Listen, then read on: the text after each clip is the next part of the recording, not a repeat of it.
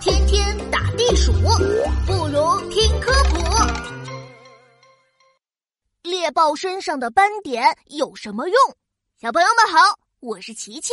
我发现动物王国非常流行斑点花纹，像是斑点狗、梅花鹿，身上都有好多斑点。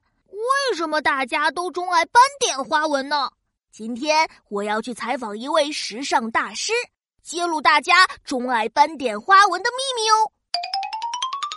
嘿，我到丛林了，可是周围好多树，一只动物也没有。嗯，时尚大师还没有来吗？嗨，琪琪，等你好久了，快来采访我吧。一只长满斑点的动物突然冒出来，吓我一跳。哦，小朋友们，她就是我要采访的对象——猎豹小姐。抱歉吓到你了，都怪我平时狩猎习惯了搞突然袭击。幸好我不是猎物，不然我就惨喽。对了，猎豹小姐，你刚才在哪儿呀？我刚才就在你面前呀。你瞪着大眼睛朝我这里看了好几次，我还对你吐舌头呢！啊！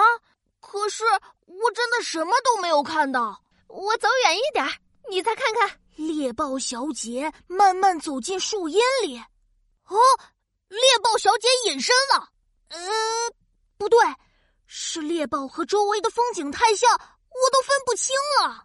琪琪，这下你知道我为什么钟爱斑点了吧？呃。为什么呀？你都看到了，我们的斑点很接近周围树干、树叶的深色，而金色的毛发又和树叶间透过的阳光一样。有了这样的毛发和花纹，其他动物很难在树丛间发现我们，这样我们就能偷偷跟踪猎物，发动袭击了。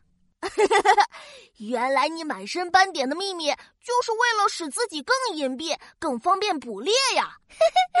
就是这样，小朋友们，猎豹这种金色毛发加满身斑点的造型，可以和丛林里茂密的树木融为一体，这样猎豹狩猎时就不容易被猎物发现了。